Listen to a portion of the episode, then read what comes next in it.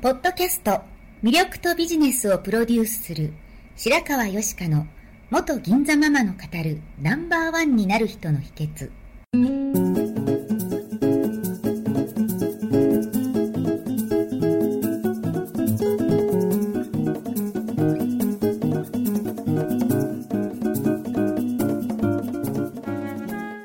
外資系企業の OL から銀座のナンバーワンホステスそしてママに。12年間にわたって多くのお客様や従業員の心理成長に関わり人の本質的な魅力や能力を引き出し業績アップにつながるコーチングを行ってきました。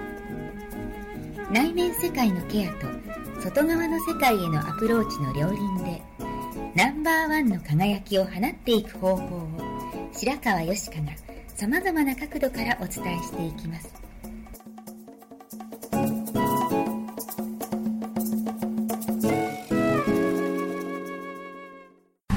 はい、こんにちは。白川よしかです。今日もポッドキャスト番組を始めたいと思います。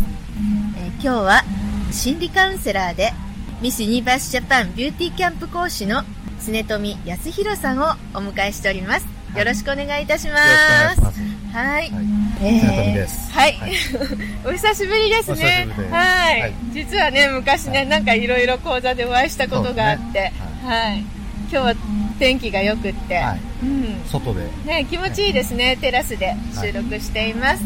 はい。で、今回のこの真っ赤な本、自分に自信をつける最高の方法ということで、あれですね、はいミスユニバースジャパンのはい。方の、あのメンタルコーチとして携わって、はい。4年前からですね。はい。でも女性の美しさってもちろん、その外見の影響って大きいんですけれどそうもですね。うん、でもそもそものメンタルが整ってないと、ええ。せっかく綺麗にしても本人が幸せじゃなかったり幸せそうに見えなかったり、うん。あの魅力がうん。開かれなかったりってしますよね。そうですうね。ん。で外見も内面も、はい。なんか両輪、車の両輪のようなもので、うんうんまあ、どっちもないとダメだし、ど,、はい。どっちも、まあ、両方一緒に育っていくものかなというような感じで捉えてますね。そうですよね、うん。まあ、これ聞いていらっしゃる方も、はい。きっとそのミス・ユニバースとか出るくらいだから、はい。普通よりはものすごい綺麗なー人なんだろうって思うと思うんですよ。ええまあ、綺麗な人は確かに多いですけれども、うんはい。でもメンタル面というか心の部分で言うとそんなに普通の人とは変わらないですね、うん。セルフイメージが低くて、うん。自信がないって思ってるとか、うんまあ、いろんなところにコンプレックスを持っている人もうんたくさんいらっしゃいますね、うん。でも逆に綺麗だからこそ周りからは綺麗なんだからって思われて、なんかそうやって振る舞わなきゃいけない自分がいたりとか、分かってもらえないって思ったりとか逆にそういうのもあるかもしれないですよね。ね、もうあなた綺麗なんだからん。大丈夫なんでしょうみたいな感じでん。見られがちなところもあるかもしれうないですね、あとなんか本当の自分を見てほしいのにはい。外見だけで寄ってくる男性が多いとかね。はい。はい。そういうのもあるかもしれないですよね。うんうんうん。もちろんその見た目をはい磨くことも大事なんですけれども、うなんか内面を見てっていう気持ちが強い女性だと、うん。疑わないでいいのに疑っちゃったりとかもあると思うんですよね。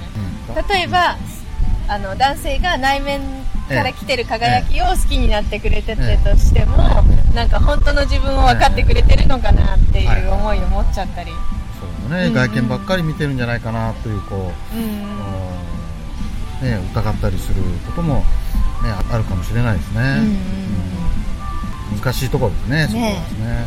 そう。で私も、まあ、銀座にいた時に、はい。確かにこう綺麗な子がスカウトされたりするので、こう造形的に綺麗な子っていうのはたくさんいて、もう綺麗だから必ずしも売れるっていうわけじゃないなっていうのはたくさん見てきたんですね、うんで自分に本当に自信があって心からの笑顔ができる人と、綺麗なんだけれども相手からどう思われるかとか、そういううん。ことばっかり気にしてうん。る人。だとやっぱり相手に対する態度って違ってくるじゃないですか。そうですね。やっぱり笑顔が出なくなったりとか、うん。ううん、素直な自分の気持ちが話せなかったりとか、あるでしょうね、あのまあまあ、外見と内面って本当にあのこうこうだからこうって言えないところがあるので、はい。まあ、その方が過去どんな風にこう育ってきたのかとか、うんうんそういうところをこう見ていかないとですね、うんうんうん。その人のメンタルがこうどういうところを原因として今そうなっているのかっていうのがわからないそうです部分はありますね。よね。うん。自信ってその何かを成し遂げて、はい。こう自分が培ってきた経験とか実績とかでついていくものもあれば、はたくさんそういうものを持ってるのに、いはい自分には価値がないって思ったりする人もあって、まあ、それって結局その元々の経験や実績を積み上げるうん。土台がうん。あるかないかっていうお話を、あのご本にも書かれてたと思うんですけど。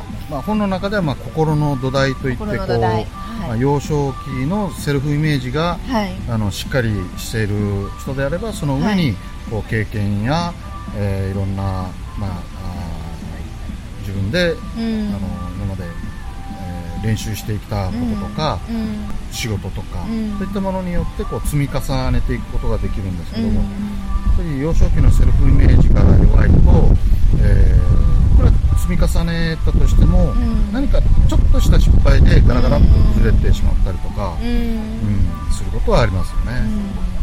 うん。幼少期のセルフイメージっていうのは、まあ、そのまんまの自分で愛されているとか価値があるって思えるってことですよね。そうですね。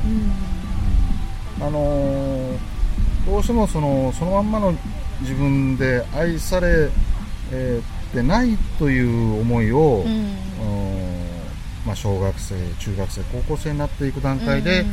まあ、身につけていく人がこう、うん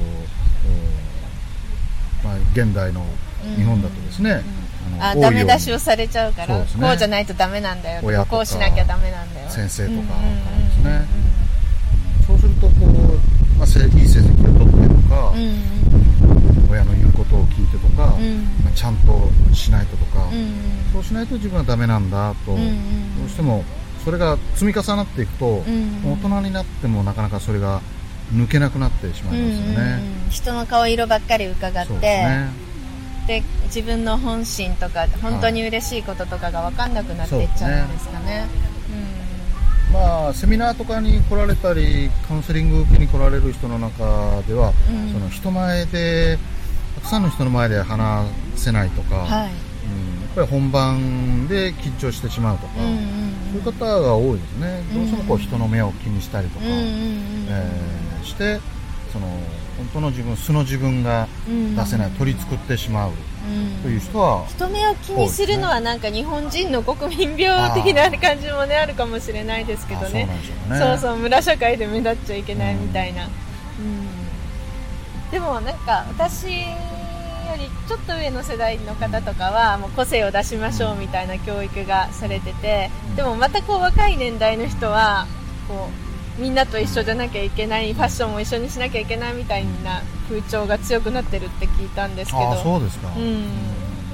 確かになんか若い人って同じような服着てる人はよく見かけますよね、うんファッション雑誌からそのまま出てきたような、ねうんうんうんうん。それで安心するということもあるんでしょうけどね、結局安心が欲しいんですかね、それもありますね、うん。みんなと一緒だったらうん。安心するとかですね、うんでもそのみんなと一緒だから安心じゃなくて、みんなと違ってても安心できる状態っていうのが本当の自信ってことですよね。うん。うん。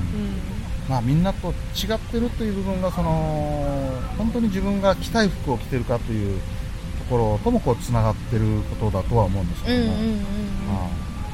あとはそういった安安心をどこで得るかですよね、うん。うん。周りとの比較とか、うんうんあーそれから周りからの称賛とか、うん。あーばっかりを求めるんではなく、うん。本当に自分の内側から来るこうん。う安心感ですね、そういったものであればいいとは思うんですけどもね、でも内側から来る安心感とか内側からリラックスしてる自分を好きになってくれる人と付き合わない限りは、なんかね自分じゃない人を自分じゃない抜け殻を好きになられてもって感じはします、そうですね。またそこも、まあ、卵が先か鶏が先かっていうところもあると思うんですけど、うん。自分自身がそういったこうあの本来の安心感、本来のあの、まあ、自信といいますか、うん。あ自分はだそのまんまの自分で大丈夫なんだ、えー価値があるんだと思えてくると、そこを見てくれる、まあ、男性異性パートナーが、うんうんあ現れてくるのかなという感じもありますね。うんうん。なんかどっかに書いてありましたよね、あの人は長所で尊敬され短所で親しまれ愛されるからですって書いてますよね、でまあす優れたところって人はこう羨んだりとか、うん。うんすごいなーって見てくれますけども、はい。うーん。まあ、短所とかコンプレックスの部分って自分からしたらもう本当にもう見せたくない恥ずかしいし見せたくないと思ってるんですけど、うん見たくない、まあ、周りの人ってそれほど気にしてなかったりしますからね、そこがもう本当自分だけが気にしすぎてたりっていうところもあるし、うんうんあまりにもう完璧を目指ししすぎると、うんなんか可愛げがなく思えたりとかですね、近づきがたく感じたりとかしますけど、うんまあ欠点とか、まあ、ちょっと抜けてるっていうか、まああのーその人の味わいみたそういなね、そういったところがこう親しみを感じたりとか、うん。チャーミングだったり、男性でもそう思います。そう完璧そうだけど、ちょっとお茶目なとこが見えた方がなんかそうね、うん、はい。いいなって思えたり、ははい、あとなんかあの高須クリニックのはい。高須院長いはい。も、はいあの西原理恵子さんでしたっけ、あの漫画方が、はい。そうそう整形したいってはい。言っても整形させないんですって、はいはい、うん。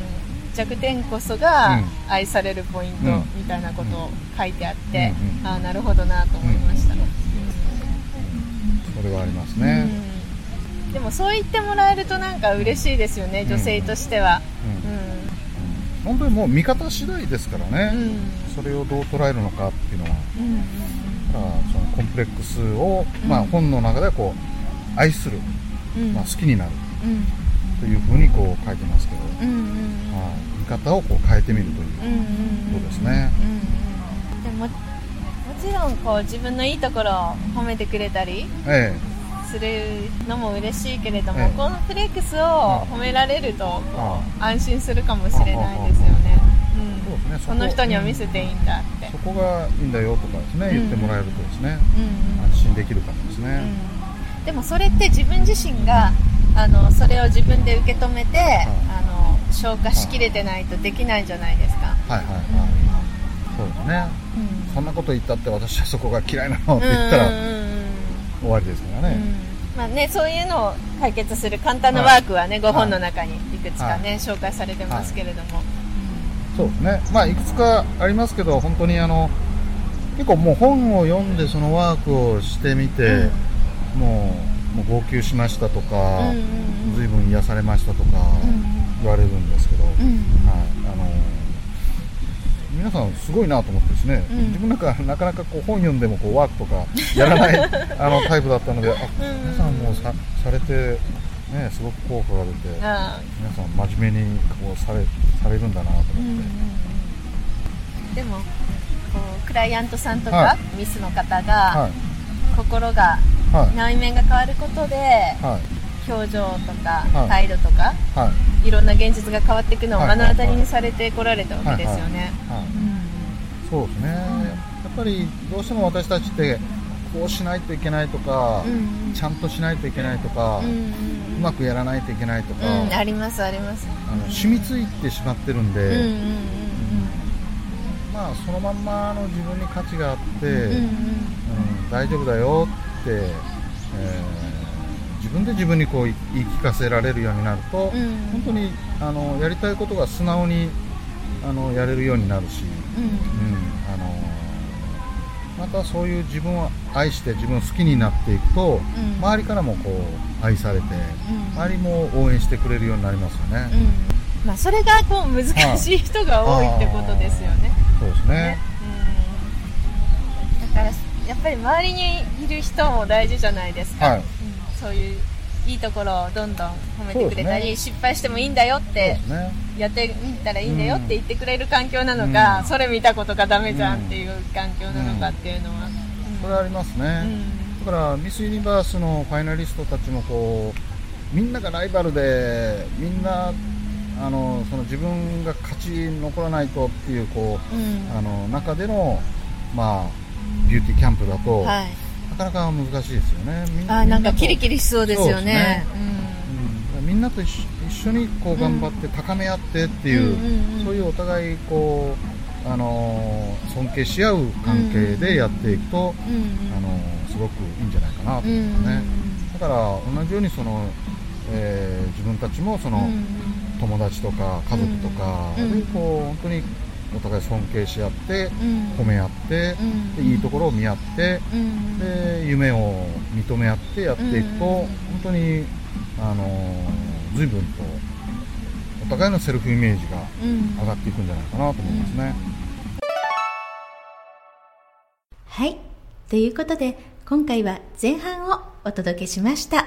次回、後半を楽しみにお待ちください。それではまた。最後まで聞いてくださりありがとうございました。本日の番組はいかがでしたか？これから少しずつお声をいただきながら、より充実した内容にしていきたいと思います。